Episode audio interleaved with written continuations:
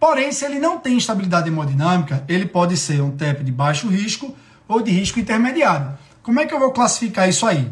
Então, existe uma ferramenta, que é a ferramenta PESE, né? é, o, é o Score PESE, que é o Pulmonary Embolism Severity Index, né? PESI, P-E-S-I, que é uma ferramenta que também você não vai precisar decorar. Eu nunca decoro, eu nunca decorei, nem quero decorar. É uma ferramenta que também você vai encontrar lá em aplicativos de calculadora médica, lá no seu smartphone, tá? Você está lá na emergência, simplesmente você vai abrir ali e vai calcular o PESE. E aí o PESE, pelo, pela, pelo cálculo do PESE, você pode estratificar o paciente em PESE 1, 2, 3, 4 ou 5, tá? PESE 1 e 2 são os pacientes mais tranquilos, mais light, que não estão graves, tá? E esses pacientes você vai avaliar se você tem até a possibilidade de mandar esse paciente para casa, fazer um tratamento ambulatorial ou mesmo de internar, mas internar por um breve período, né, por um curto período e dar alta precocemente com menos de 5 dias, tá? Já um paciente com PESE de 3 a 5 é um paciente que, opa, peraí, vou ter que ter mais cautela aqui, eu vou internar esse paciente, eu vou iniciar a anticoagulação internado e eu vou ficar mais atento à evolução desse paciente, tá? Então, PESE 1 e 2 é um paciente menos grave, é um paciente de menor risco, de baixo risco.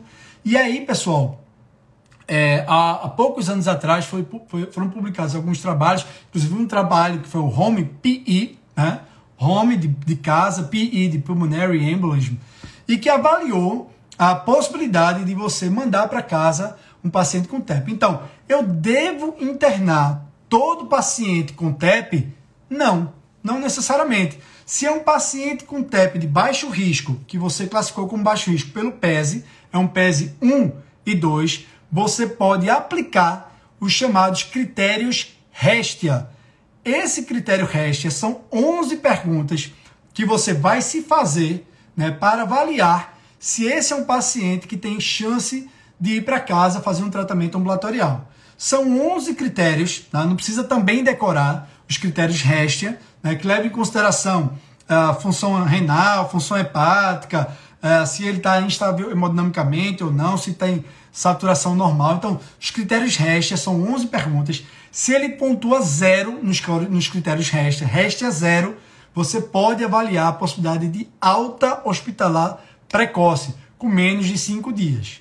Lembrando que, se você vai dar alta para esse paciente, você aí tem poucas opções, você tem algumas opções para anticoagulação ambulatorial. Ou você prescreve uma heparina de baixo peso molecular ambulatorial, por exemplo, enoxaparina, ou você começa é, os anticoagulantes mais novos, né, os DOACs, os NOACs, é, preferência aí pelo apixaban ou rivaroxaban, que não precisa iniciar com heparina e fazer ponte para esses anticoagulantes. Você já pode, você já está autorizado a iniciar o tratamento com a pixabano ou rivaroxaban. Então, paciente com é, PESE 1 ou 2, que são os pacientes de baixo risco, você aplica os critérios RESTIA e se o paciente pontua zero nos, nos critérios RESTIA, você está autorizado a cogitar a dar alta para esse paciente para o tratamento ambulatorial desde que seja um paciente é, bem instruído, que tenha condições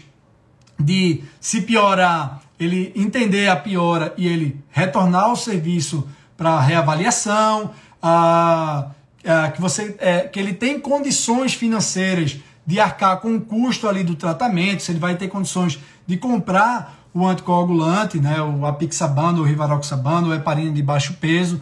Né? Agora, aquele paciente do SUS que não tem condições de comprar a medicação, que você não tem certeza que ele entendeu bem as instruções, que ele vai ter a capacidade de entender que ele está piorando e ele vai voltar para ser reavaliado no serviço de origem, na, na, unidade de saúde, esse é um paciente que é melhor você internar, né? começar o tratamento internado, e aí, se ele tiver continuar bem, você é, mudar para o esquema de anticoagulação oral e dar alta depois para esse paciente. Né?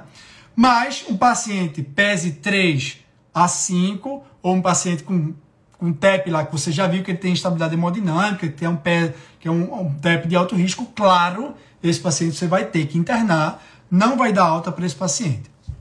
Agora, você estratificou lá pelo PESE e você viu que é um paciente com PESE de 3 a 5, né? Você tem obriga uh, por obrigação que tem que internar esse paciente, né? Você vai iniciar a anticoagulação uh, desse paciente e você deve solicitar alguns exames importantes, tá? Então, o que, é que você deve realizar nesse paciente PESE 3 e 4? Você vai dosar alguns biomarcadores, né? como por exemplo, troponina e BNP, e você vai realizar nesse paciente também um ecocardiograma ou vai pedir lá para o radiologista que fez a tomografia avaliar, como eu citei, a, o ventrículo direito.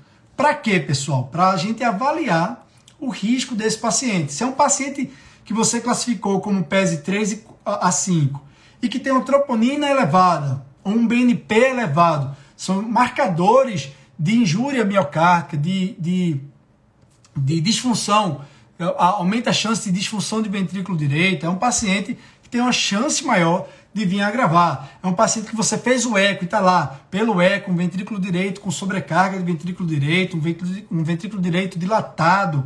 Opa, esse é um paciente que você tem que colar mais nesse paciente, ainda que ele não tenha, por definição, um TEP de alto risco, ele não tenha instabilidade hemodinâmica, mas é um paciente que você vai colar nele, você vai grudar nele, você vai, além de internar e iniciar a anticoagulação, você vai ter que vigiar mais de perto sinais de piora clínica, avaliar se esse paciente vai manter estabilidade hemodinâmica, tá? Então isso é importante. Paciente com baixo risco, pelo PESE, você vai avaliar a possibilidade até de dar alta para tratamento ambulatorial. Mas é um paciente com risco intermediário, interne, comece a anticoagulação, normalmente ali com heparina de baixo peso molecular, como enoxaparina, e você vai ficar de olho para ver se esse paciente vai evoluir bem. Se estiver deteriorando, ou se é um paciente que você classificou como TEP de alto risco, que como eu disse, é aquele paciente com TEP com instabilidade hemodinâmica, você vai,